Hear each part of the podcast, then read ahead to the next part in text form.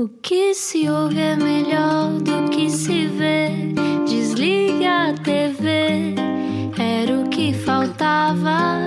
A vida acontece quando anoitecer, era o que faltava.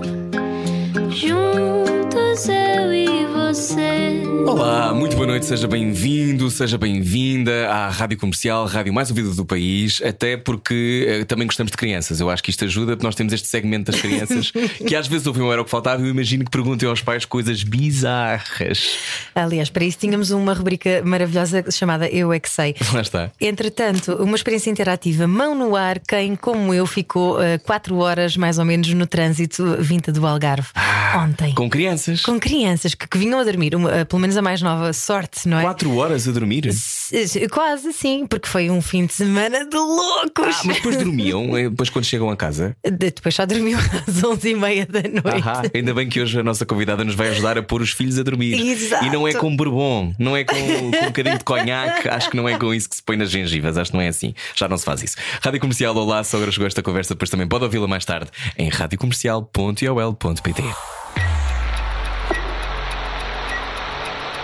Explica-nos como se eu tivesse acordado de um coma.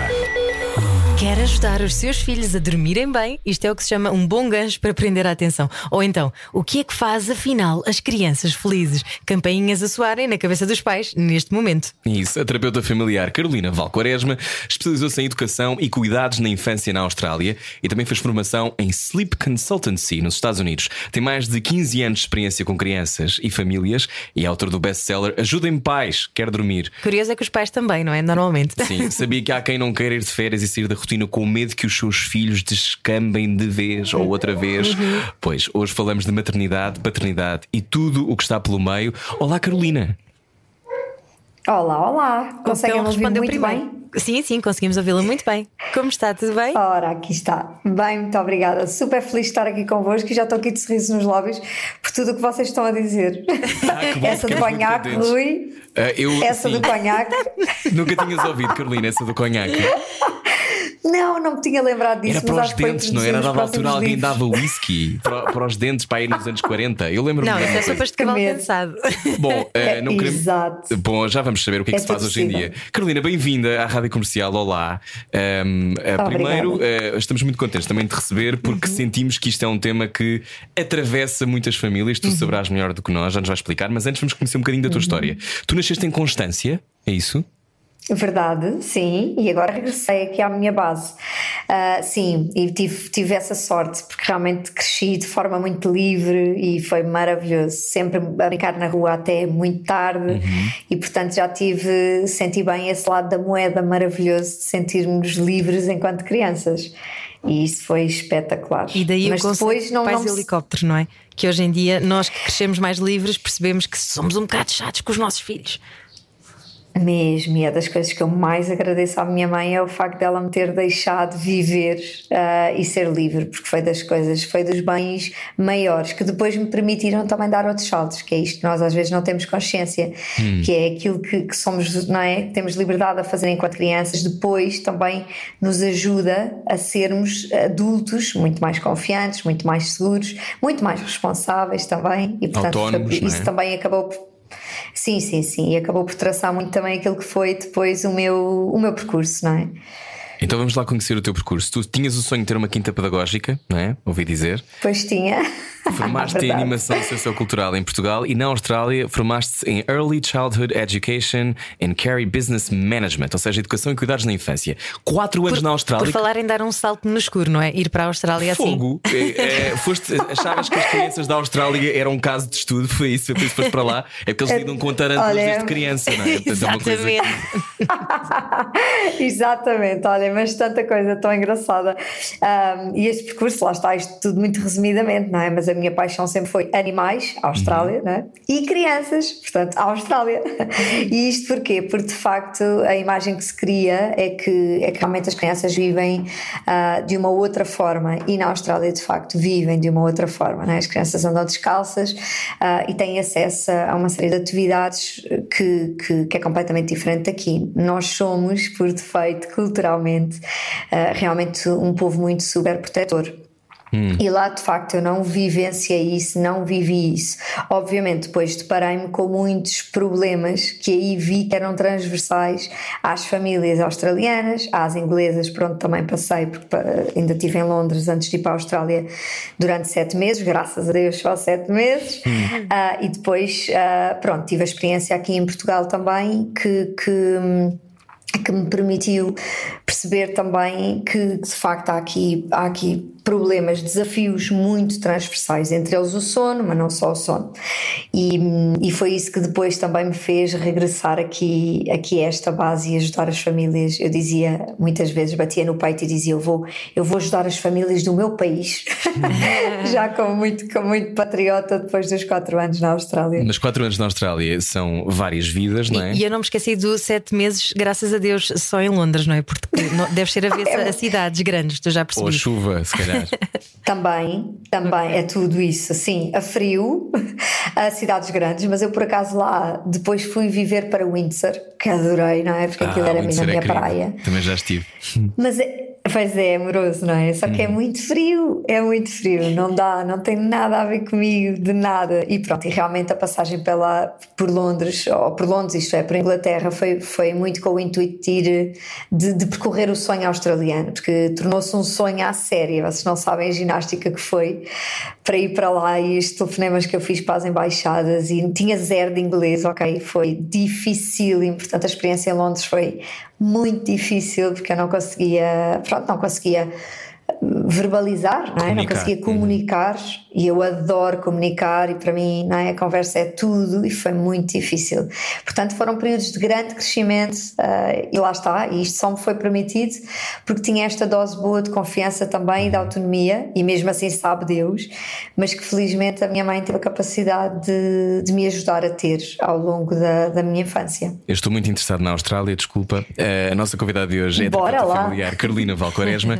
Falavas de como as crianças lá andam mais livres, uhum. mas é, é um continente onde a uhum. sensação que dá é que todos os bichos nos querem matar. Portanto, aquilo que é, é interessante que ao mesmo tempo, e já nos vais provavelmente contar quais são as diferenças tu, que tu encontraste em termos de família, não é? Como é que uma família australiana gera, por exemplo, a ansiedade de uma criança ou gera a relação com o ambiente. Por exemplo, eu, eu, eu cresci numa casa onde, independentemente de. Tenho uma mãe que não liga nada a bichos, é indiferente. Os bichos, picam-nos os bichos e não, não há mal nenhum. O meu pai não gosta, por exemplo, odeia vespas, tem pânicos com vespas. Mas uma coisa é, na, na Austrália, onde as vespas têm um tamanho de vacas. Sim, e onde tu, antes de deitar tens que puxar os lençóis para trás para Sim. ver se não tens lá nada, não é? Como é, porque, como é que achas, achas que isso é, é, é, a reação da família ao contrário? É, é não vamos dar importância porque de facto o ambiente é muito austero, é isso, Carolina? Na Austrália? Quer dizer, olhem, eu vou eu vou-vos dizer que eu senti na Austrália uma grande desilusão quando fui para lá e vi, para já que tinha, porque eu fui para Perth, para a cidade de Perth, e portanto uhum. tem um uhum. clima muito mediterrâneo e muito parecido com o nosso. Então, eu quando vi uma oliveira lá, que, que é comum, eu disse: Ah! Uma árvore portuguesa, eu pareço estou em Portugal. e foi super engraçado, porque do tipo, e animais, quer dizer, ok, havia tubarões no mar, Ok, mas dá para nadar e há sempre lá pessoas a ver se, se, estamos em perigo ou não. E se houver perigo, toca uma campainha e nós saímos da praia. Só me aconteceu uma vez e eu ia várias vezes à praia. Uhum. Agora, eu fiquei desiludida porque havia umas, umas aranhas que eram as redback que de facto se picassem uma criança aí sim pode ser, pode ser mortal. Uhum. mas de facto eles vivem descontraídamente com aquilo. Eu gostei foi quando eu fui a Darwin ao norte. E aí uhum. sim temos crocodilos temos poças de água em que os sapos lançam um veneno e se por exemplo um cão beber pode morrer. Aranhas grandes. Não, mas, Portanto, mas aí a Carolina é que eu, senti... eu gostei foi quando. Reparem. Gostei. Não não, mas eu cheguei ao aeroporto e os meus olhos encheram-se de lágrimas do género. Isto é que eu queria da Austrália, era isto, aquele calor tórrido, era isto que eu imaginava. Sim. E, e foi engraçado que depois em Perth lá está, foi com muito pouca emoção, a não ser de uma família que nós vivíamos numa quinta. Portanto, eu vivi com, com, com essa família, eu pelo menos passava das 7 às 7 da noite, das 7 da manhã às 7 da noite, portanto era como se vivesse com ela, não é? Uhum. Então, uh, lá aparecer, houve um ano, eles viviam lá pai, há uns 5 anos, eu estive com eles naquela casa, pai, dois, dois e meio, e começou num ano, no verão, muitas cobras, mas eram cobras venenosas. E o que é que acontecia? Como eles tinham galinhas e havia galinhas que iam pôr os ovos na garagem, uh, foi encontrada a última cobra, pelo menos até eles se mudarem, foi encontrada na garagem. Portanto, a garagem que tem, basta uma porta e está nos quartos. E então aí a família disse: Ok, it's time to go, não é? Let, let's go, let's run away, não é? Sim. E então lá foram eles e aí mudaram mais perto da cidade, onde de facto não havia assim grandes animais, era um bocadinho de decepção. Então, foi, foi o que é que sentiste que essas crianças tinham de diferente em relação às crianças portuguesas? Na altura, Carolina? Uh, lá, é, eles, eles não levam, lá está, para já não os via panicar com nada de que é aranhas, nem nada de que é animais, nem coisas, coisas que o valha. E depois tem, tem, tem esta parte muito de, de por exemplo, esta família, eu estou-me a lembrar, nós tínhamos um trator e eles com toda a facilidade andavam no trator eh, lá dentro, em cima, descalços, ok? Iam às galinhas descalços Portanto, é tudo, uh, é tudo tão diferente e tão descontraído, uh, e isso eu notei muito de forma geral na, na convivência entre famílias. Sem dúvida que sim, sem dúvida que sim. Há aqui uma uma libertação muito maior daquilo que é as roupas, portanto as crianças vestem-se de forma muito mais descontraída. Por exemplo, o Oliver, de quem eu tomei conta desde que ele estava na barriga da mãe, por exemplo, uh, é uma criança que se veste desde, desde os 3 anos, portanto ele vai se vestir sozinho. E há aqui uma dose de autonomia grande em casa, ou pelo uhum. menos nas famílias uh, com que eu convivi, não foram tão poucas assim. Há uma descontração maior a esse nível, a nível dos perigos, a nível de ter cuidado, tu não caias. As próprias escolas também são diferentes, têm uma abordagem bastante diferente daquilo que é a super proteção, digamos assim, que nós aqui tanto vivemos. Então há uma descontração realmente maior. Mas, por exemplo, lá aos 16 anos é comum as, crianças, as crianças isto é, os jovens, já estarem a trabalhar, já começarem em trabalhos como, por exemplo, no McDonald's, passa publicidade. Uhum. Uh, trabalhos portanto, de verão também. Já, sim, trabalhos de verão. E portanto há aqui estas diferenças e isto faz efetivamente diferença e nota-se na autonomia. E eu aqui, por exemplo, se está a chover, alguma vez está a chover, eles não vão para a rua brincar. Aliás, se está a chover, eles vão para a piscina e está tudo bem na mesma. não há aqueles cuidados de que está frio, Sim, mas mesmo que não haja muito calor, por exemplo, eu lembro-me que nesta casa, mesmo o inverno não é tão frio como aqui, é verdade. De qualquer das formas, eu não ia à piscina, ok? Mas eles iam. E não havia qualquer problema nisso, não havia aquela situação da vais-te constipar e leva o casaco e calça-te, eh, nada disso. Portanto, essa, essa foi uma das grandes, das grandes diferenças e, e, e foi dos grandes pontos fortes uh, e é, continua a ser, acredito eu, na Austrália, sem dúvida que sim. Oh, Carolina, Portanto, Carolina, essa, essa libertação. Carolina Valqueiresma, a nossa convidada não era o que faltava. Quando é que nós nos tornamos mais soninhas então? eu acho que é logo desde a gravidez. Uh, logo. Então nós começamos, nós engravidamos e já estamos com aquela do que é que eu posso fazer, o que é que eu não posso fazer, não posso comer, não é? Não posso isto, não posso aquilo, não posso. Oh meu Deus, no outro dia tinha uma amiga que, que acabou de saber que estava grávida e eu já estava a dizer: para, já estás a começar, para, para. E ela, eu nunca pensei que sentisse isto, mas eu estou tão ansiosa pelos três primeiros meses, para para, é isto mesmo que vai mudar uh, aqui a tua forma de estar, porque depois tu não vais distinguir aqui, a partir dos três meses já sou diferente. Não. Então o que te vai acontecer é que tu começas a partir daqui e nunca mais paras. E o bebê nasce e tu estás com um medo de o perder terrível. E a seguir estás com medo. Estás com medo que ele caia, e a seguir estás com medo que ele se magoe, e a seguir estás com medo, e quer dizer, já começas a entrar aqui numa, numa não é, numa escala de medos um loop, não é? que não te vai é, não te vai ajudar em nada. E isto começa na gravidez muitas vezes, Ana. Estas nossas preocupações, Mas estes é o quê? Excesso medos. de informação? O que, o que é que achas que É controlo, isso? não é? A necessidade de controle, talvez, pois. Também, sim, sem dúvida que sim, até porque as creches agora levam-nos muito para isso, não é? O controlar. Olhem, uma das coisas que eu testava na Austrália, por exemplo, fazendo aqui o paralelo, e agora em, em, Portugal estamos iguais. As escolas, por exemplo, o número de cocós, eu trabalho lá em creche também, então é o número de cocós, o número de xixis, quantas vezes repetiu, quanto, adormeceu ao meio-dia e 47 e acordou às, à 1 e 32 É pá, é uma coisa. A contabilidade dos bebés, não é? Tudo! E para quê? Os pais precisam de saber que eles estão bem, passaram um bom dia. E olha, mãe, se calhar aqui uma diarreia, ok? Ok, pronto, então vamos estar, vamos estar atentos. Mas de resto, está tudo bem, está tudo certo, e cada um está a viver e a fazer a, a sua vida, o seu percurso, uh, e isto é libertador, mas de facto não, se, não, se, não está uhum. fácil disso acontecer. Oh, Carolina, achas que tem a ver também com. Falavas de excesso de informação, mas também esta coisa de. Uh, eu sempre, sempre achei, acho que vocês poder, poderiam elucidar mais, mas eu acho que sempre houve comparação entre mães e mães que falavam de como é que criavam os filhos, etc. Mas, mais do que nunca, há quase uma espécie de livro de estilo. Uhum uhum. e as pessoas depois são trucidadas na, na, internet porque fazem A ou B, ou as amigas, isto não, não falando de pessoas que são conhecidas, mas uh, é, é comum haver uma coisa de, de tentarem pôr um molde, não é? Naquilo que é ser mãe ou ser pai ou, ou fazer crianças crescer. Achas que isso é um dos problemas, esta nossa tendência para a comparação? Sem dúvida, Rui. Uh, há aqui uma coisa que é, é, exatamente esse o trabalho que eu desempenho com as famílias. Agora, mais do que até tratar o sono e o comportamento, uhum. eu, eu, costumo dizer que isso, isso, pá, isso é um pormenor, ok? O que, é que nós, o que é que nós precisamos de fazer a estas famílias? E o que é que eu sinto que as famílias precisam muito? De uma mente forte o que é que isto significa?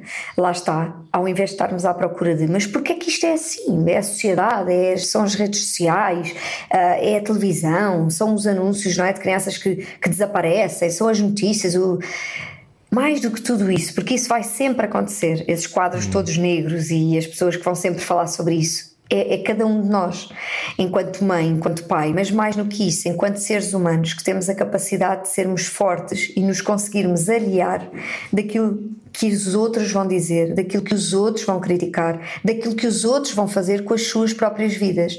E então é quase como, é, é quase como no fundo, e aquilo que eu, que eu faço com as famílias é muito isto: é, é ajudá-las a quase criar uma armadura em que elas ficam de tal maneira focadas na vida delas, na família delas, na casa delas e em tornar aquela, aquela família uma família que onde, onde dá gosto de estar e viver, em prol do ruído e dos holofotes não é? das, outras, das outras pessoas. Uhum. Uh, e quem diz das outras pessoas, diz da família, dos amigos, de alguns profissionais de saúde que também não nos ajudam, de um, ah, lá está, das redes sociais, daquilo que, das críticas e isto tem sido absolutamente transformador, porque de facto, quando nós atingimos e começamos a perceber que é a percepção das pessoas que nos diz ou que as faz dizer determinadas coisas e que nada tem a ver com aquilo que é a realidade, e posso dar um exemplo, não é? Por exemplo, quando nós vamos a, a, sei lá, ao hospital, por exemplo, porque vamos fazer uma consulta de rotina na gravidez e uma enfermeira diz: Ai, aproveita agora para namorar, aproveita agora para namorar e para dormir, porque quando o bebê nascer já, já não vai ser possível. Acabou. E nós, exatamente, e nós ficamos com isto na cabeça, porque entretanto há outra pessoa que nos diz o mesmo e outra pessoa diz-nos o mesmo. Vamos às redes sociais e vemos N pessoas a dizer o mesmo e nós começamos a acreditar. Lá está, a nossa é? mente. Exatamente. Uhum. A nossa mente começa a fraquejar neste sentido e o que é que acontece? Quando nos acontece a nós já achamos natural. Pá, é natural não dormir, é natural não viver bem, é natural eu ter perdido a relação que tinha com o meu companheiro, é natural passa a ser tudo natural, passa a ser tudo normal, passa a ser tudo comum. E isto porquê? Porque a nossa mente não está forte o suficiente para que nós possamos pensar e dizer assim: caramba, epá, mas não é isto que eu quero. É? Eu não quero isto para mim. Eu sei que há famílias que têm solução para dormir. Eu sei que há famílias que vivem e que são felizes enquanto casal e enquanto família. Eu sei. Então, se sim, porquê é que me estão, a, me estão aqui a condenar? Não é? Mas nós temos que fazer esta escolha por nós, de conseguirmos ter esta capacidade de, de estarmos atentos também àquilo que nos é dito e de nós próprios acreditarmos ou não naquilo que nos é dito. Porque, caso contrário, estamos completamente perdidos. Uhum. Portanto, pode vir o excesso de informação, mas se estivermos fortes, a informação vem, mas também vai com a mesma velocidade que veio, porque nós estamos certos daquilo que queremos às vezes podemos não saber bem como fazer, e é por isso também que eu aqui estou e, e, uhum. e haverá eventualmente outros profissionais, mas de, eu posso falar por aquilo que eu faço, e portanto, e é por isso que eu aqui estou. Agora, o como é outra coisa, mas o saber-se aquilo que se quer já é um grande princípio e manter a, forte, a mente forte nesse sentido, que é eu quero que a minha família seja unida, eu quero que a minha família viva no respeito eu quero que os meus filhos durmam bem e independentes de mim e que eu possa ter a minha vida em casal. Então, este é o primeiro princípio e é isto que nós devemos alimentar, é? Na gravidez, por exemplo, a nossa mente para percebermos o que é que nós, qual é a nossa escolha de família. Estás a dizer que o poder da intenção também é importante, não é? Mas depois da intenção, se calhar eh, há estratégias mais fáceis para conseguirmos chegar a, a bom porto, não é? Tu ensinas essas estratégias às famílias, é isso?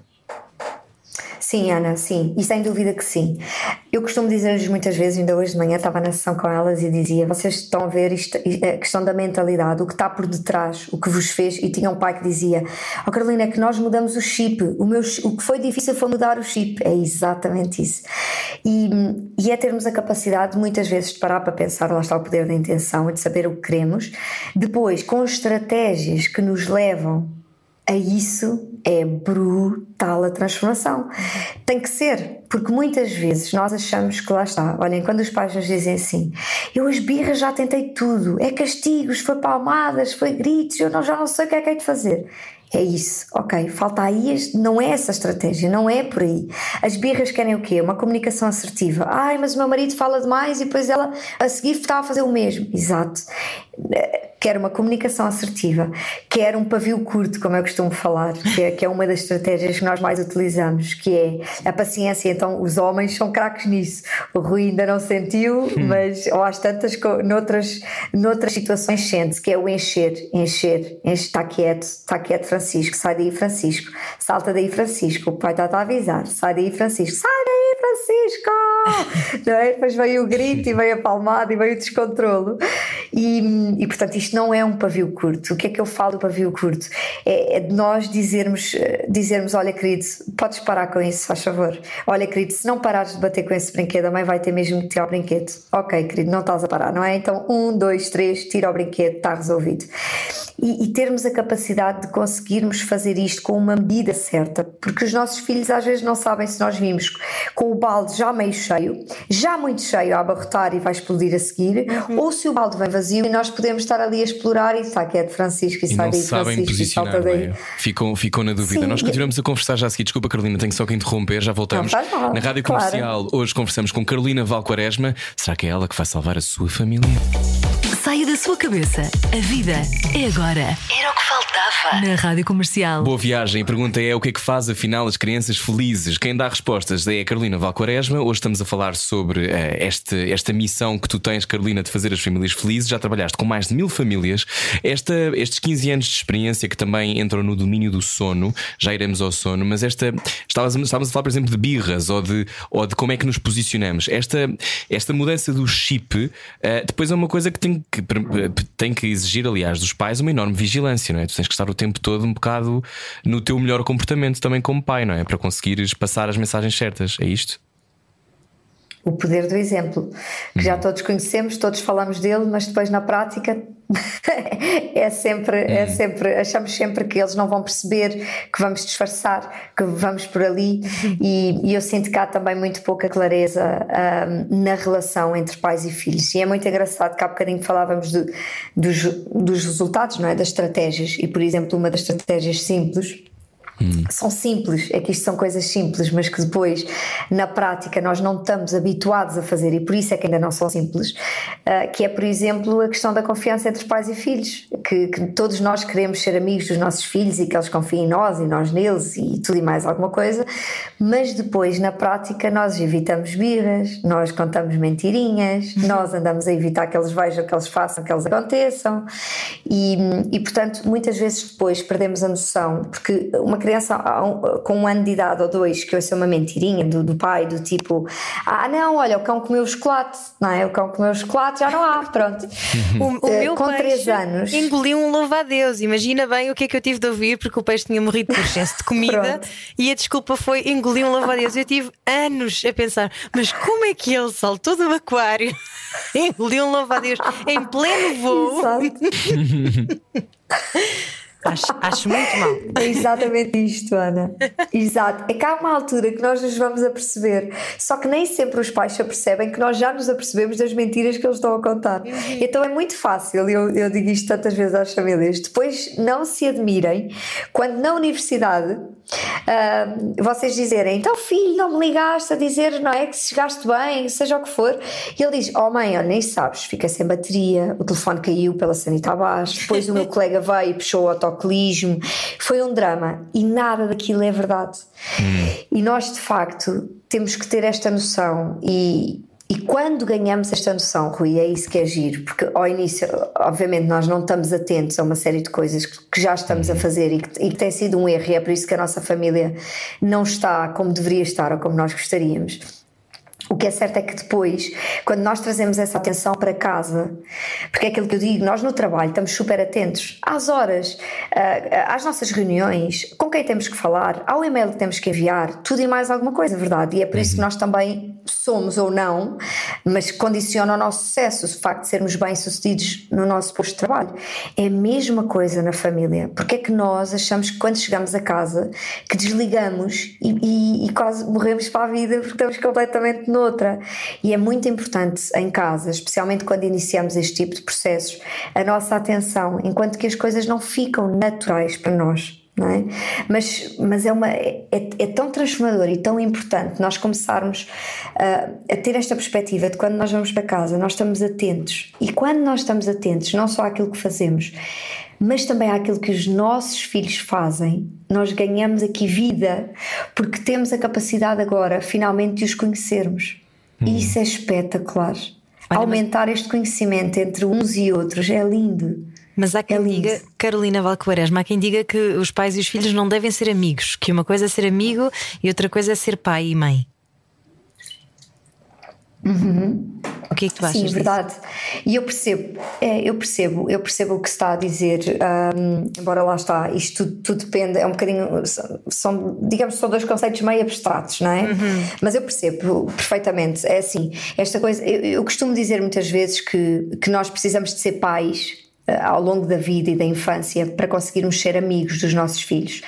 Isto, eh, porquê? Porque eu entendo que os pais, e a definição que, que eu tenho de pais, é que ajudam no crescimento.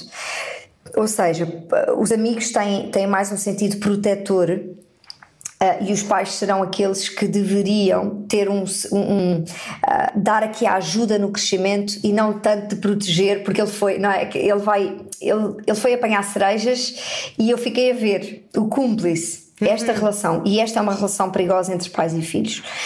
E há muitos pais que têm a tendência a viver para agradar os filhos e para os fazer constantemente felizes. Muitos, muitos, o muitos que pais. habitualmente tem a ver com uma relação demasiados, o que tem a ver com uma relação de amizade muito mais do que de parentalidade, de responsabilidade em ajudar aquela criança a crescer.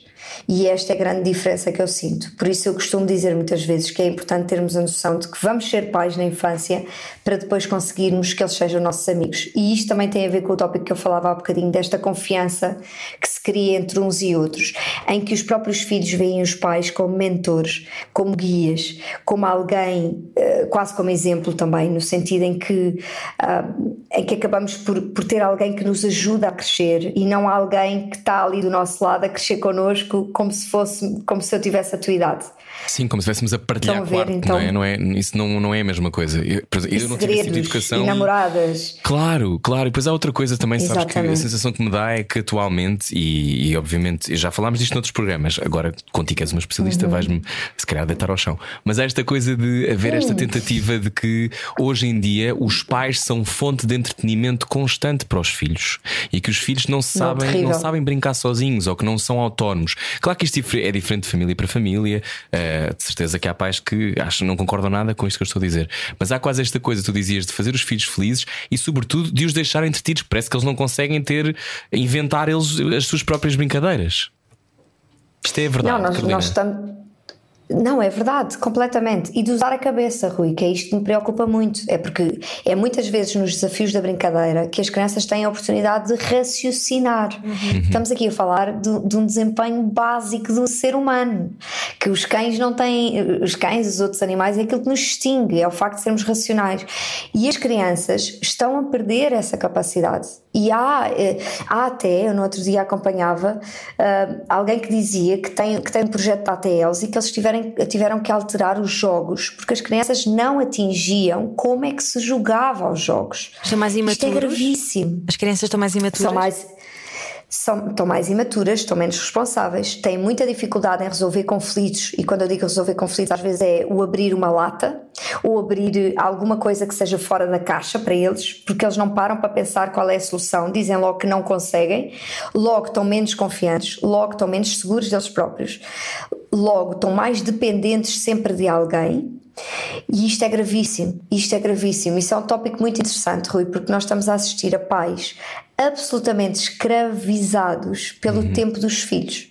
Ou seja, eles vão para casa e sempre que chegam a casa é só para os filhos.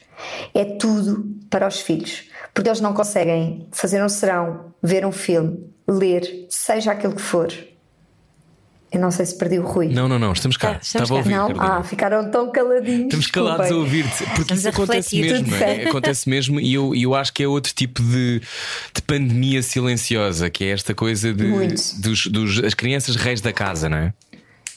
Não, completamente. E as festas de aniversário? As festas de aniversário, não sei se vocês têm amigos que têm, e se calhar a Ana até sente Alguma isso, coisa é, a pandemia são... veio, veio fazer de bom, não é? Sabe? Eu, depois, vamos lá ver agora quando regressar, se não é desbunda total, não é? Mas de facto, uh, essa, essa é outra das coisas, que é, uh, nós, nós, temos amigos que é, vai passar o fim de semana connosco, ah pá, não, não podemos, temos a festa da miúda X. Ah pá, então e, e, e o próximo? Ah pá, a outra, uh, então se tiverem dois ou três filhos já é, então já sim, se multiplica sim, sim. por 40 da turma, Exatamente. não é? Então já vem outro. Isto é uma coisa que escravidão absoluta a troco de quê? E depois é outra coisa, é que nas nossas festas de aniversário, não sei se vocês se lembram, eu tive muito poucas, mas as que tive era, os miúdos ficavam pá, e os pais iam embora. Uhum. Agora há aqui, há aqui normas diferentes, em que os pais Esperem, acabam por ter Os pais ficam nas festas de anos? Ficam a vigiar? Ah, sim. Os pais dos ficam, outros não ficam, filhos? Ana? Uhum. Não ficam nada. Ai, ficam, ficam. Vocês estão. Mas quando, quando têm dois anos? E mais velhos. Não, Vocês não, estão a querer mais dizer velhos. que festas com miúdos de 8 anos têm os pais todos lá? De 8 não sei, mas os mais pequeninos. Dois não cinco, sei. Eu, eu, só fui quando o meu filho tinha 5, vá. E aos 5 anos, sim, sim. ficavam os pais. Aí está tudo. Exato, bom. sim, sim, que também já assisti, pois é. Não, até porque é as próprias engraçado. crianças ficam muitas vezes intimidadas, não é? E Ah, então. ok. Diferentes. Sim. Ficam E depois há diferentes. exigências faraónicas para estas festas, não é? De Ai, repente as festas sim. têm que ser acontecimentos saídos de Hollywood. Ahm, toda esta necessidade. Sim, esta... contratam o Chewbacca Não sei. para fazer animação. Não, mas, eu, é muitas, eu nunca muitas tive fotos. princesas da Disney vestidas, nem, quer dizer, não tive com pena minha, que eu até se calhar gostava, mas não tive, não tive essas. Eu lembro-me, eu tive festas divertidas e, e tenho, eu tenho, irm- tenho três irmãs, portanto eu, eu brinquei muito.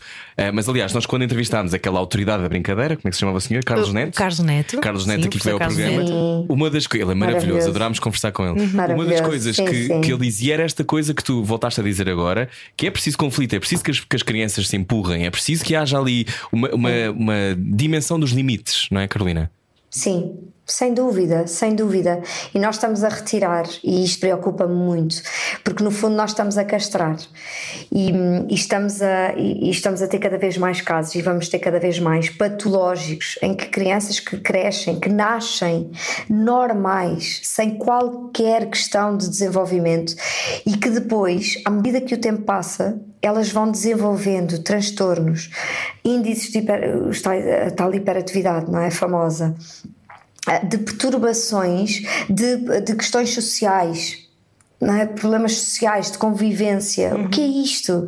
E tem, não tem a ver com elas, não tem a ver com o ambiente, não tem a ver com terem nascido no ano 2021. Tem a ver com a nossa, no- o nosso comportamento, o nosso enquanto pais. E isto diz-nos muito, isto é muito importante, esta, esta, esta mensagem, esta informação de que somos nós os responsáveis. Nós é que temos o poder e a magia de conseguir transformar isto numa coisa boa e não ser eh, e não ser aquilo que está a ser, porque nós já vemos o que está a acontecer em jovens. As coisas já estão diante dos nossos olhos.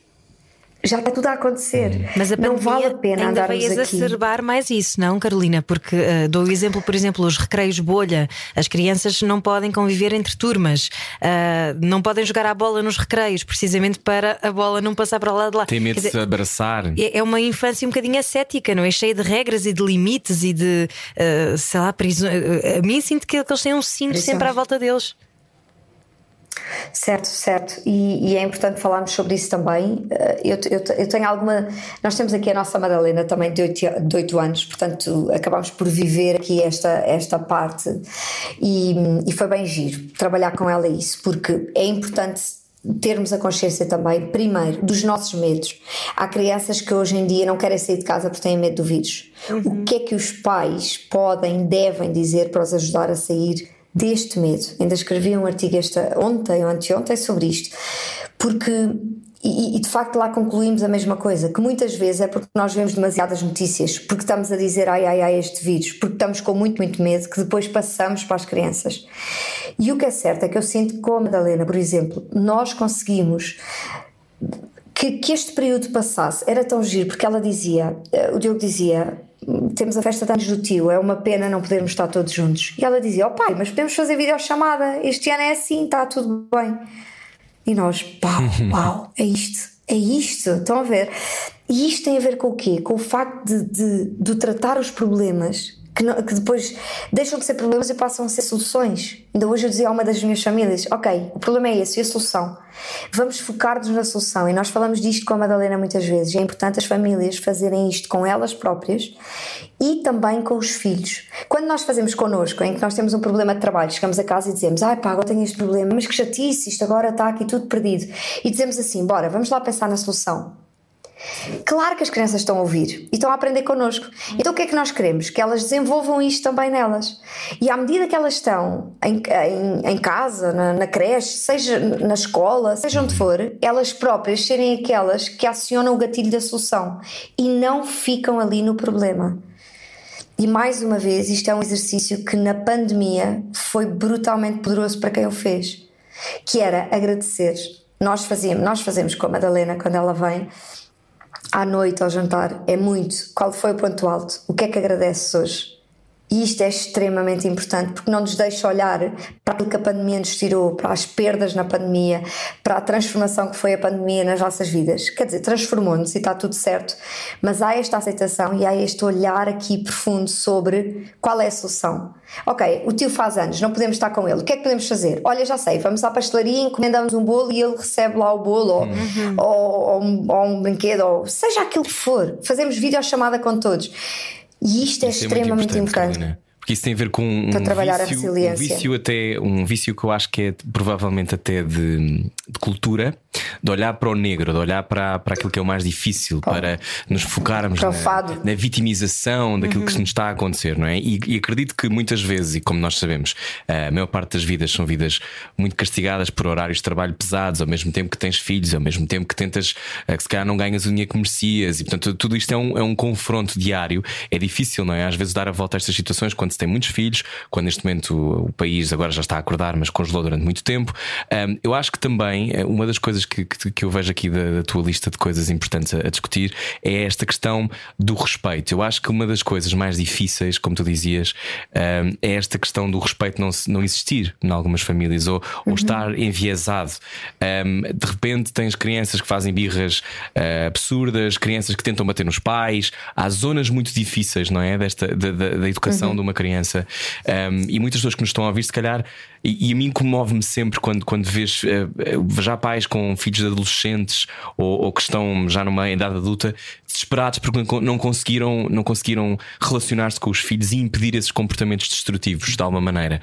Um, o que é que tens a dizer Sim. sobre o respeito uh, que achas que é importante passar antes de irmos para o intervalo, Carolina? O que é que achas que, que as famílias portuguesas mais, mais têm que ter presente quanto a isso? Uh, amor e limites. Eu, eu, costumo usar a equação de amor mais limites na, na, dose. Na dose, e quando eu digo na dose, é equilibrada, não é cá muito amor, muitos limites, ou então aquelas famílias de, de antigamente, não é? Dos avós, que, é, que o pai, por exemplo, há muito esta ideia, não é? Austero, que dava muitos limites, mas pouco amor. Uhum. Então, esta equação é fundamental. E o que é que eu quero dizer com isto? Uh, o que é que eu quero dizer com os limites? É que muitas vezes os pais vivem em esforço porque eles próprios não sabem os seus próprios limites, ou não sabem ou não disseram, perdem-se nesta coisa da maternidade. O que é que eu quero? O que é que estamos a dizer? É que uma mãe, quando é mãe, deixa de ser eh, a Paula e passa a ser a mãe da Francisca. Uhum. E isto é um perigo. Isto é um perigo, porque é isto que faz com que nós nos percamos dos nossos próprios limites e do nosso próprio amor próprio. Faço aqui uhum. repetir, mas é isto, o nosso, do nosso amor próprio. E quando nós nos afastamos disto, é muito difícil.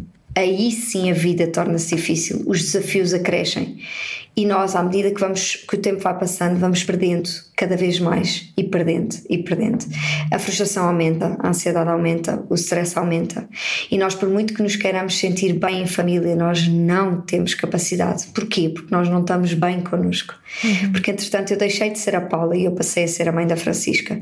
E esta mudança de posição, nós não devemos deixar que aconteça. É das coisas que eu mais trabalho em família. É exatamente isto e, e é simples, mas, mas leva aqui, é um processo. É um processo para nós conseguirmos perceber que é uma das coisas que nos dizem: os nossos filhos são a coisa mais importante do nosso mundo. E eu discordo com esta, com esta, com esta afirmação. Ahá. Os nossos filhos os nossos filhos não são a coisa mais importante do nosso mundo, porque antes dos nossos filhos estamos nós, a Paula, uhum. que nasceu em determinada hora, em determinado dia, que tem os seus pais, teve a sua história, a sua família e que entretanto tem os seus filhos que fazem parte dela, fazem parte, não são a parte. E isto é crucial de entendermos de uma vez por todas, porque isto é uma base fundamental para uma família feliz. Porque não há filho nenhum que possa ser feliz se a mãe e se o pai não estiver bem, não há hipótese. E isto, então, se queremos os nossos filhos felizes, nós temos que começar em nós. Não vá, nós podemos passar 60 anos, e é por isso que essas famílias ruído depois dizem muitas vezes: quando são mais velhas e dizem, mas eu fiz tudo por ele, eu não sei porque é que ele me trata assim, eu não uhum. sei porque é que ele me abandonou, abandonou no lar ou no hospital, eu não sei porque é que isto aconteceu, eu fiz tudo o que me mandaram quase, não é? Porque a sociedade uhum. nos empurra para o amor não ele chegou, é a pessoa mais deu-lhe tanto amor e não chegou. Logo não ensinou o amor próprio, não é? Exatamente, uhum. não, porque ela própria perdeu o amor próprio por ela quando o filhote nasceu. Uhum. E isto, qualquer pessoa que diga isto, esta é a grande mensagem, qualquer pessoa que diga isto a algum de vocês né, que está a ouvir, uhum. não acreditem. Não acreditem e amem-se a vocês sempre primeiro. Não como um ato egoísta, mas como um ato altruísta. Porque quando nós estamos bem, a nossa família tem a capacidade também de estar bem. Se nós não estivermos, ninguém consegue estar. Isto é um castelo de cartas. E depois é outra coisa, o poder do exemplo que já falámos aqui. Se eu tenho por mim, nutro, não é? E alimento o meu amor próprio, então eu estou a dar exemplos ao meu filho de que ele deve fazer o mesmo por ele. Ele não deve andar aqui a toque de caixa ou dos amigos, da família, dos outros. Ele tem que ter a mente forte, lá está, a amar-se a ele, para ele poder dizer: Eu não quero isso, eu não gosto disso. E aqui veio o tal amor e limites, que é quando ele diz: Eu não gosto, isso não me faz bem, eu não quero já chega, já uhum. chega de dormir mal, já chega de não estar bem, já chega que tu, que tu me batas, já chega que tu me pises, já chega que tu me trates mal, já chega que tu respondas dessa forma. E isto tem a ver com os nossos limites. Uhum. Por isso, amor normalmente há, mas limites nem sempre. Carolina, em relação a bater, já nos vai explicar melhor. E a, a dormir, e a dormir. Venha daí na rádio comercial, nós conversamos com Carolina, Carolina, aliás, Valquaresma.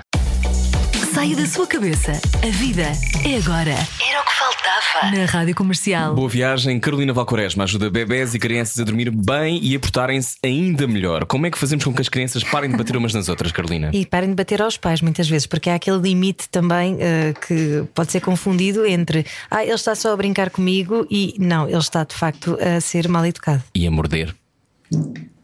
Ah, e a cuspir. A morder, há umas crianças Agora, que mordem a dar pontapés. Morder é uma fase, não é? Diz que há crianças que têm essa fase tipo de morder. os dois, não é? Que mordem, é, é. mordem os a ombros puxar cabelos. E, sim.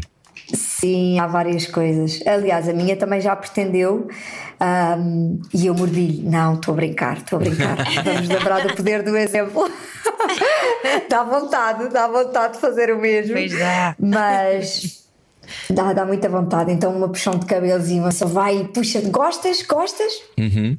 Então, uh, e às vezes não é bem assim, não é? Às vezes não é bem com, com amor, amor se paga, assim, uma coisa qualquer, mas uh, eu acho que é mais do que isso. Uh, manter a calma. Isto não é, é manter a calma. Oi, tive aqui uma chamada. Ah, ok. É manter a calma nestas. Sim, já, já te- estamos a ouvir Ah, outra ok. vez, sim. Manter a calma. Boa, boa. Desculpem, manter a calma nestas situações, fundamental. Então, olha, uma das coisas que eu faço muito com a minha filhota, quando ela pretende fazer alguma coisa dessas e nós notamos, ah, um dos truques é manter a calma e dizer: Filha, não bata a mãe, querida. E depois dá aqui uma festinha ou dá um beijinho, e ela é tão engraçado porque ela vira-se para o outro lado, começa a apontar para, para coisas e a dizer patati, patatá, a disfarçar. E eu bem pode disfarçar. Ela tem perfeita noção de que Ganha é consciência do suposto. que está a fazer, não é? Não, ganha completamente e sabe perfeitamente o que se passou e depois disfarça de uma forma incrível. Pronto. Muitas vezes acaba mesmo por dar a festinha e começa-se a rir ou dá um abraço, quase como um pedido de desculpa. Ela tem um ano e meio. Isto é importante. O que é que acontece muitas vezes? Em crianças que batem ou crianças violentas até na creche. Acontece que elas muitas vezes também levam palmadas e etc. Eu não sou contra, tipo, ah, acho que uma palmada é a coisa mais horrível que se pode fazer a uma criança. Não, de todo. Ah, ainda não precisei de dar à, Carminha, ou pelo menos não é, eu não precisei. Controlei-me a ponto de não dar, não que ela não tivesse que- ali, a- a- não é a precisar, mas a, a pedi-las. Mas, mas o que é certo é que habitualmente, lá está, a violência gera violência e não é suposto, e é isso que eu sinto, e, e gostava que as famílias percebessem que é suposto sentir, é que há muito muito mais vontade, não, muito menos vontade do que não de lhes dar palmadas e de gritar com elas. Porque quando uma família está organizada no seu no respeito, não é? Tu estás amor, amor e limites, o que acontece é que todos se respeitam muito mais. E então, desculpem, é muito mais é muito mais difícil de, de de facto nós perdermos a cabeça com eles. Ok? Há uma sensação de, de quase nós dizermos: Olha, filhota, não faz isso, querida. E ela não faz. E é isto que eu acho que é é difícil para as famílias imaginarem um cenário desses quando vivem em cenários de gritos e bater e etc. Mas eu sei que é possível as famílias viverem neste, neste tipo de registro, em que, claro, às vezes há uma birra, às vezes há um descontrole, e às vezes há ali um "Hum, que nervos, não é? agora uma palmada, mas há muito menos vezes do que aquelas que normalmente as famílias vivem, em que há muito grito, muita confusão, muita, hum, muito caos, muita desarrumação, muita, muita, muita exigência, Falta depois de horários, palmadas. não é? Também. Sim, tudo desorganizado, tudo muito desorganizado. As refeições, uma coisa do piorio, muito, muito conflituosas. Muito conflito, esta é a palavra. Há muito conflito nas famílias. E eu gostava muito que percebessem que tem a ver, lá está, com a tal estratégia. Uma das estratégias fundamentais é o bater. Ai, é o bater, desculpem, disparate. É, o, é a calma quando elas batem. Nós temos a capacidade de respirar e não é agora vais bater-te, agora levas uma palmada também e vais já para o teu quarto. E isto é preciso, eh, é preciso treino, mas há muitas coisas a fazer antes de chegarmos aqui, antes de uma criança, por exemplo, deixar de bater.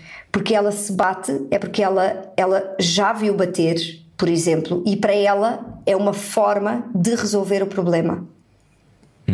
É uma estratégia. Normalmente é? através do nosso exemplo. Sim, Claro, é sim, sem dúvida que sim. Carolina, eh, Carolina Valcoresma, nós estamos aqui a acabar o nosso tempo em direto. Pergunto se queres conversar connosco um bocadinho no podcast, mais 10 minutos, sobre sono, eu acho importante. Um, antes de, de sairmos aqui do direto, queres dizer alguma, alguma coisa às famílias portuguesas que estão a ouvir neste momento, provavelmente, ou, ou pais que estão à porta de casa a evitar entrar ainda, se calhar. um, Porque é hora de jantar e É se hora calhar vão apanhar o filho ainda a fazer birra porque não quer jantar. O que é que, o que, é que achas que é muito importante de, de assimilar assim agora que estamos a entrar no verão, em breve há férias? O que é que, o que, é que achas que é importante ter assim na cabeça? duas mensagens fundamentais.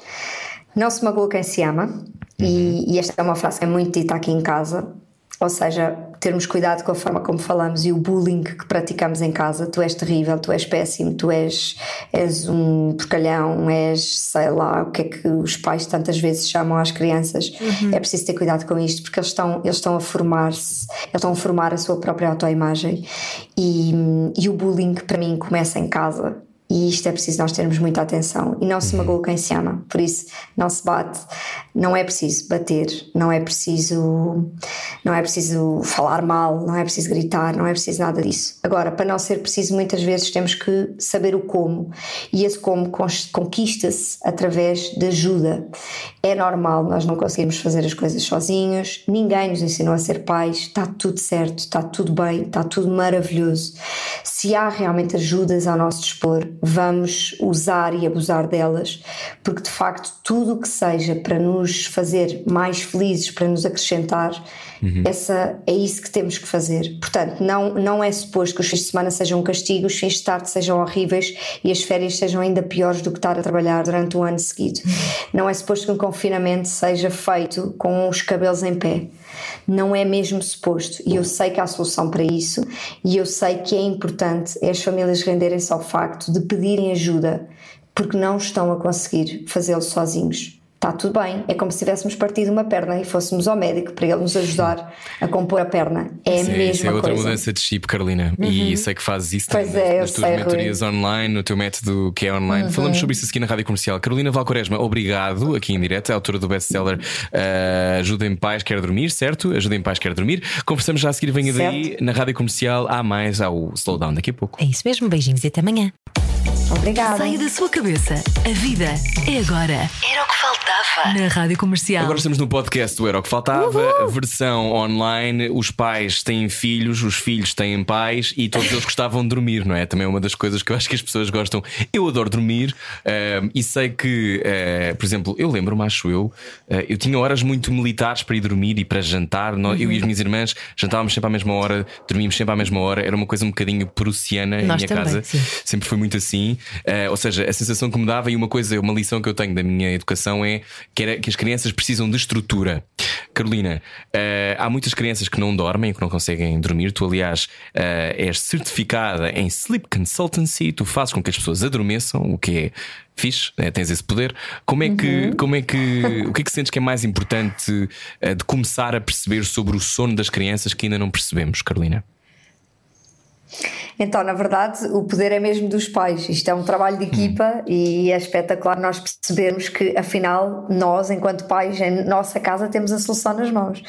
É o que eu costumo dizer: há coisa melhor no mundo que é vocês sentirem que têm, que têm a capacidade de ajudar os vossos filhos. Para mim, está para nascer.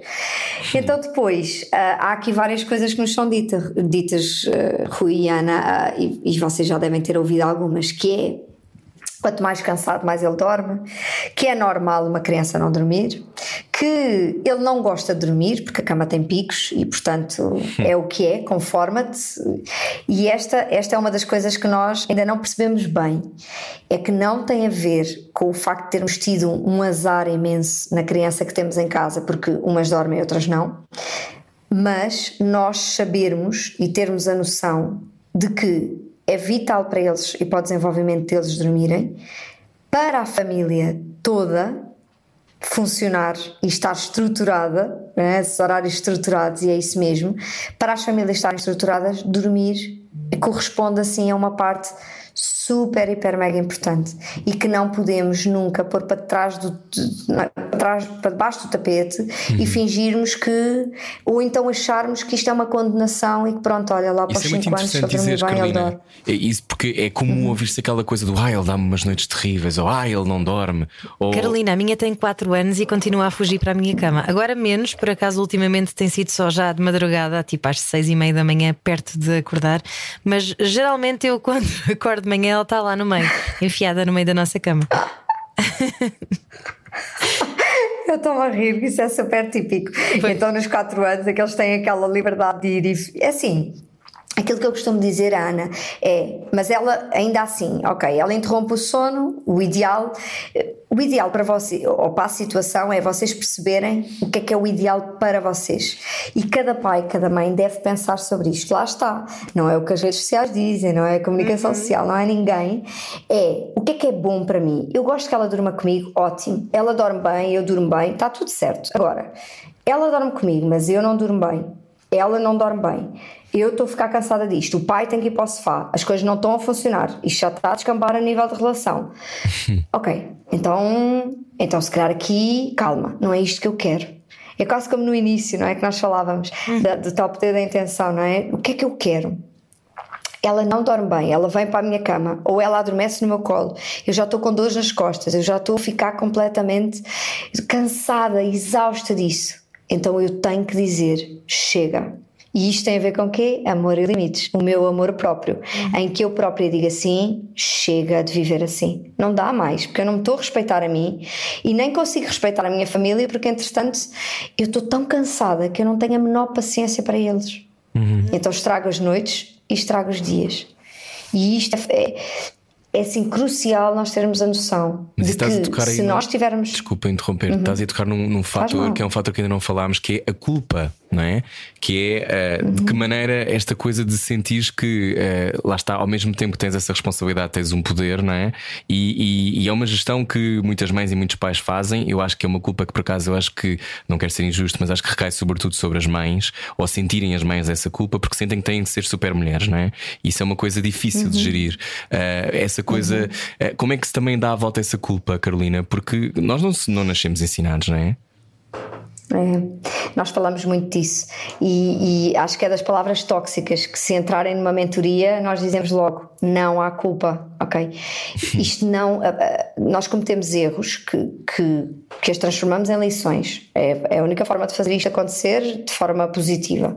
Então, isso já aconteceu, já fizeste assim, já pensaste assim, mas e agora? A partir de agora, como é que queres fazer? Então largas isso que estás a sentir. A partir de agora não é suposto que se sinta culpa. É suposto que tu estejas consciente que os teus atos têm consequências e e, que, e, e tu próprio vais avaliando e vais percebendo que consequências elas te vão trazendo. E é a partir daí, na percepção que tu tens de ti próprio, do teu amor próprio, que tu vais perceber se realmente isto me faz bem ou não faz bem. Uhum. O que é que eu quero dizer com isto? Quando há famílias que, por exemplo, têm retrocessos no sono e dizem: Ai, Carolina, foi horrível esta semana, meu Deus do céu, já voltámos a fazer tudo de novo. Eu disse: está tudo bem. Ah, porque eu tive culpa, porque eu estava tão cansada naquele dia que cheguei do trabalho porque fiz turnos que pulo na minha cama. Nem pensei, fui buscá-lo à cama e ele agora está horrível, chora imenso para adormecer, hum. completamente diferente. Pronto. Então, não é culpa, não foi culpa. Tu estás consciente daquilo que fizeste e estás consciente que aquilo que, que fizeste levou a um resultado. Está tudo certo. Qual foi a lição que tiras daí? Para a próxima, poderás estar mais focada e não fazer aquilo que fizeste. Mas às vezes pode tornar-se uma guerra, não é? Quando é o marido a fazer, então. e nós tivemos Quando três é... semanas a, a tentar habituar a ficar na cama e de repente o marido está cansado e pumba, desfaz o que nós fizemos. Isso dá muito confronto, Carolina. Pois dá, eu sei que sim, e por isso é que é tão importante as famílias estarem em, em, em equipa. Ai, uh, filha, e quando eu digo estar em equipa. Um Jameson para levares para casa. Mas estão a ver, Ana. Estou brincando. Eu já percebi, há toda uma lista de mesinhas que o Rui tem que lançar para, para resolver estas Sim. maletas. Minha educação posta, posta sob uma lupa. Sim. Desculpa, Carolina, diz. Como é que se gera, como é que se gera essa, essas. Porque depois, ao mesmo tempo, são. Uh, os pais depois têm energias diferentes, não é? O pai e a mãe são diferentes. Sim. Ou os sim, dois pais são, ou os dois mães. São. Sim, é isso que eu sinto também nas famílias. Uh, e, e, quando nós estamos neste processo, o que é interessante é como normalmente eles estão em equipa, o que é que acontece? E mesmo que estejam sozinhos, está tudo certo, eles conseguem sempre fazer. Tem que haver aqui um respeito. Lá vamos nós, amor, limites, respeito. Em que eu te digo assim: olha, é assim, eu vou fazer isto porque sinto que este é o caminho, não queres ajudar, não tens capacidade de ajudar, não estás bem para ajudar, está tudo bem, deixa-me fazer, deixa comigo. E isto é muito interessante porque isto fortalece muito a relação, em que um tem que dar espaço ao outro e isto é um espaço de confiança. Já viram como está tudo interligado? Eu acho isto maravilhoso. Então, esta parte é fundamental, que é, lá está, o que é que acontece connosco? Quando cai um prato, e aqui em casa falamos tanto disto, cai um prato e toda a gente diz: quem é que fez isto? Quem é que fez isto? Nós estamos sempre à procura de um culpado. Uhum. Nós aqui em casa estamos proibidíssimos de fazer isto. Uhum. Ah, não sei quem está aqui entornado. Quem é que entornou isto? Quem é que entornou? Pá, desculpem lá. Parem com isso. O que é que nós parece que somos formatados a, a, a arranjarmos sempre um culpado para alguma coisa. E uma coisa, uh, e isto, isto depois faz uma diferença, porque na maternidade é nós acabamos por nos culpar disto quando o outro faz, quando faz a geneira, nós culpamos a ele. Uhum. Porque foste tu, porque se não fosses tu, porque se não, fosses, se não, se não fosse o que tu fizeste, as coisas estavam Então, e depois tudo se desorganiza, porque nós ainda temos mentalmente esta tendência, este hábito de arranjar sempre um culpado. E quando nós retiramos esta coisa da culpa, Epá, eu digo muitas vezes, eu fiz a geneira, olha, foi minha responsabilidade, eu peço desculpa e já aprendi que para a próxima não vou fazer. Nós usamos muito este discurso aqui em casa e às vezes eu digo, opá, pronto, eu fui culpa, uh, culpada, pronto, eu responsabilizo-me por aquilo que aconteceu, eu deveria ter feito, pá, para a próxima eu vou fazer. E esta perspectiva já é completamente diferente. E para os nossos filhos a mesma coisa.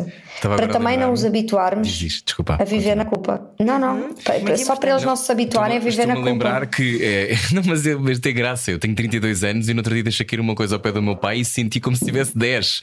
Que era aquela coisa de.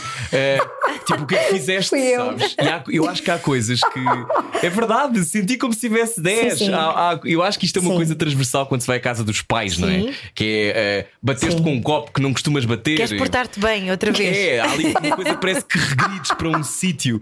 Eh, e portanto também deve ter a ver, obviamente, com, com os tipos de educação e com como somos diferentes. E hoje em dia as coisas à partida são um bocadinho mais distendidas. Mas lá está, qual é que tu achas que é o maior desafio para uma família que quer pôr filhos a dormir, bebés a dormir, por exemplo? Qual é que é o maior desafio, Carolina? Para sermos um bocadinho mais. termos aqui exemplos um bocadinho mais claros para quem está a ouvir. Certo, é o choro, é o choro. Ah, o choro, sim, o choro é o grande desafio, até porque quando nós entramos nesta de não dormir, aquilo que nós queremos é que o nosso filho não chore. Este é o ponto assim basilar. É por isso que mesmo no livro e tudo o que eu tenho, eu vou fazendo, faço sempre a distinção ah, dos, dos seis tipos de choro, digamos assim. E choro entre aspas, porque a maior parte nem sequer é choro. Nós conseguimos distinguir uma gargalhada de um sorriso ou de um riso, mas não conseguimos distinguir um resmungar de um choro intenso ou, ou contínuo emocional, por exemplo, ah, de um choro de birra. E isto não facilita o processo. E é isso que nós fazemos também quando estamos juntos.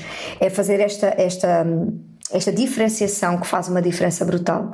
Porque permite à família, primeiro, conhecer o filho, conhecer. E porquê conhece? Porque sabe o que é que ele está a dizer. Porque finalmente parou para ouvir a conversação. E a conversação normalmente vem em forma de choro. Então, crianças até dois anos vêm mesmo em forma de choro. E a seguir também. Mas, mas eu falo em crianças principalmente que, que não comunicam, não, é? não verbalizam, vêm eh, em forma de choro. E se nós respondemos sempre, ou, melhor, o grande problema é que nós não respondemos, nós reagimos. Quando nós reagimos ao choro de todas, todo, todo e qualquer tipo, da mesma forma, nós estamos a dar um tiro no pé. E não estamos a parar para pensar e para perceber, mas que raio o meu filho me está a querer dizer? e isto é uma grande falta. Isto é uma grande falta. E por isso é que eu digo: ninguém nos ensinou. É tudo normal nós não sabermos, nós estarmos atentos, nós estarmos espertos a isto. Agora, o que é que nós procuramos sempre fazer? Que ele adormeça sem birras. E quando nós estamos a fazer isto, já estamos a gerar, a multiplicar esta birra por 10. E é isto que nós, é, é aqui que nós entramos. Aquilo que eu costumo dizer, e para mim o grande milagre do sono é a criança adormecer de forma independente. Muito provavelmente acontece isto à Ana, por exemplo, da, da filhota ir ter com ela. Normalmente tem a ver com o facto de eles precisarem da companhia do pai e da mãe para adormecer. Certo. Isto é o que eles acham que eles precisam. Ou seja, é por eles, nós vamos pô-los à cama, a mãe fica aqui um bocadinho e fica até adormecer, ou então eles têm a percepção de que a mãe vai estar ali. Quando eles acordam, eles chamam, ou 4 anos provavelmente chamam, mas habitualmente choram para chamar a mãe ou o pai para irem para ali outra vez. Não, mas é que chora muito.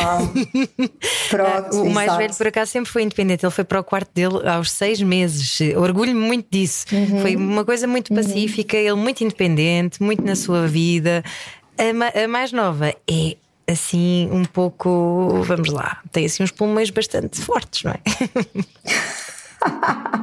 A drama queen, não A é? drama Como se queen. costuma dizer. Sim, é. autêntica, sim. E depois lá vai a mãe e o pai a correr, então vá, a mãe fica aqui mais um bocadinho, vá, adormece. Pronto. E depois o que é que faz com que a criança nem sequer não adormece tranquila? Normalmente são crianças que adormecem ah, e que demoram muito mais tempo a adormecer.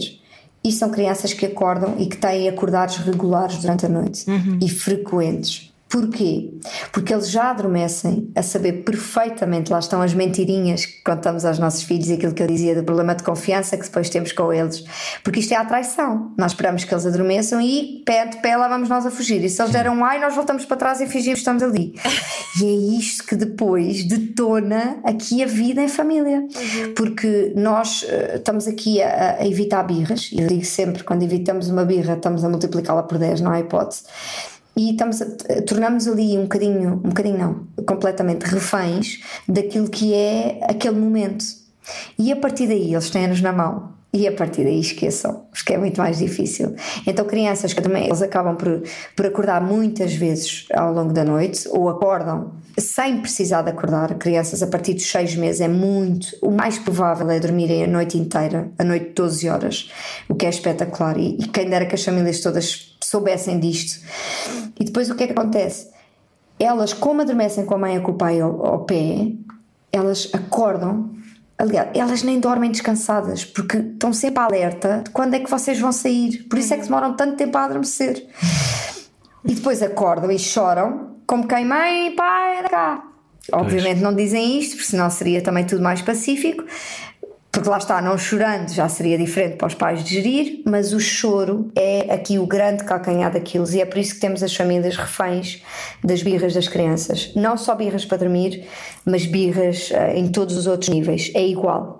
É igual, sim. É muito interessante uhum. Eh, ouvir-te. Eh, eu, é um tema, são temas onde eu não estou muitas vezes, mas é muito interessante uhum. ouvir-te porque já percebi que ah, ah, tu tens uma comunidade também que, que, te segue, tu tens este projeto de mentoria. Sabes que eu já fiz alguns cursos online, sobretudo de acting, e, e esta é um bocado uma, é a métrica, não é? Que é uh, há vídeos e há mentorias e as pessoas depois comunicam umas com as sim. outras, e, e, é muito interessante. Eu, eu acho que funciona super bem. Tudo que sejam mentorias online eu gosto. E a sensação que me dá é que deves ter uma comunidade muito, uh, muito partilha muito, não é? Como é que tem sido esta experiência para ti? Tu basicamente tu acompanhas pessoas 100% online e já fizeste isto com centenas de pessoas, não é? Centenas de famílias.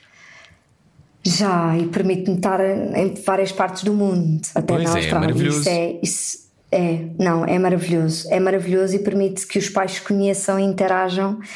Uns hoje diziam: Ah, eu vou levar, quando nos encontrarmos, vou levar ovos moles, porque é um pai de Aveiro. é maravilhoso, é maravilhoso. É maravilhoso a partilha, é, é maravilhoso a forma como, como, as, como, como, os pais se entregam ao processo e disponibilizam. Portanto, temos pais de máscara porque estão nos seus locais de trabalho ali a ouvir a mentoria explicando, é uma espécie de processo a... com vários passos, não é? Que, que quem, quem quiser pode, pode uh, comprar e, portanto, basicamente tem acesso a uma comunidade em que tu partilhas conteúdos e explicas coisas. No fundo, é isto, não é? Só para, para quem não sabe o que é uma mentoria. É? Exatamente. Sim, exatamente. Ou seja, os pais têm uh, uma série. Uh, todas as estratégias, tipo o pavio curto que eu falei aqui, as estratégias para dormir, os vídeos do, do choro, a distinção do choro, tudo isso eles têm em vídeo, em que podem ver, rever, às vezes quiserem, dependendo da idade da criança, tudo e mais alguma coisa. O que é que nós fazemos nas mentorias que é precioso? Para além de respondermos às questões, todas as questões que venham, porque às vezes é, são coisinhas muito peculiares e, e, e diferentes, e tudo certo. Portanto, estamos ali para responder às questões nós aqui nestas mentorias o que fazemos muito é mindset, lá está, consciência, mudança de chip, digamos assim.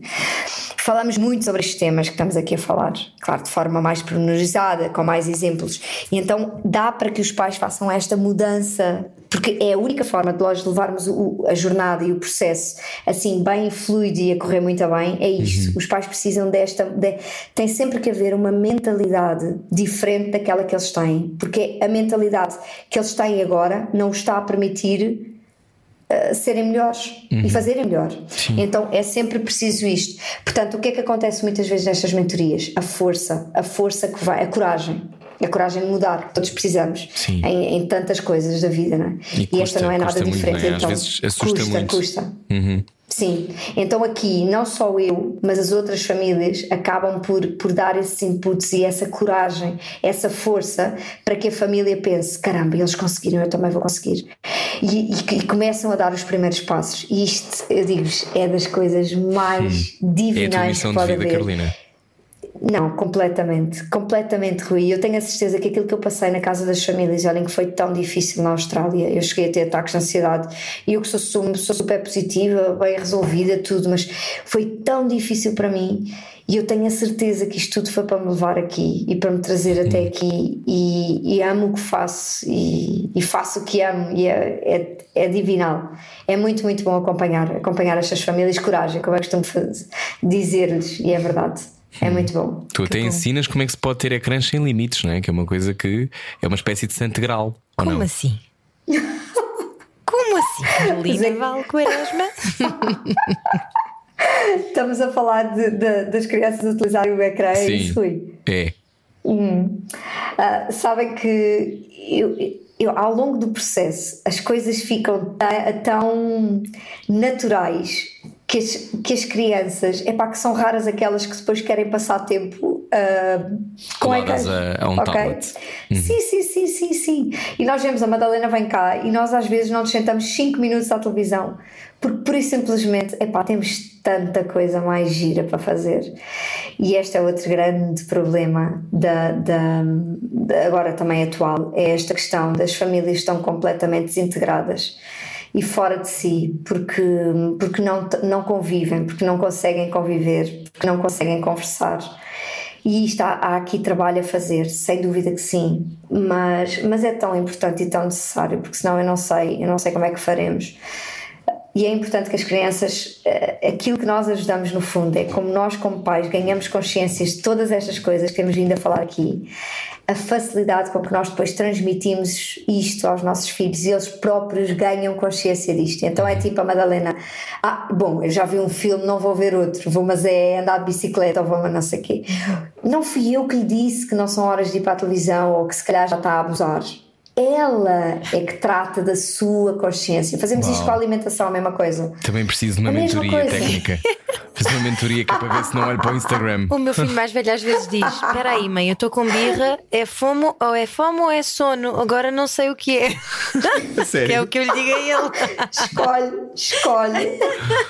Que Muito bom, muito bom, muito bom. Bom, Carolina, gostávamos muito de conversar contigo e de te conhecer. É uma pena não vires a estúdio um dia, de certeza que vamos poder sanar esse problema. Carolina Valcoresma, olha, uh, para fechar, uh, já, há pouco já deixaste algumas mensagens, não sei se queres dizer mais alguma uhum. coisa. Uh, ou seja, a mudança é possível, eu acho que é o que retiramos desta conversa. A mudança de uma vida de inferno com crianças é possível, Carolina. É, começa em nós, Rui e Ana, uhum. começa em nós. Uh, não tem a ver com os nossos filhos, portanto, era isso que eu dizia: parem de fazer bullying com eles, porque eles não dormem, porque são isto, são aquilo, eles não são nada, eles só precisam da nossa ajuda.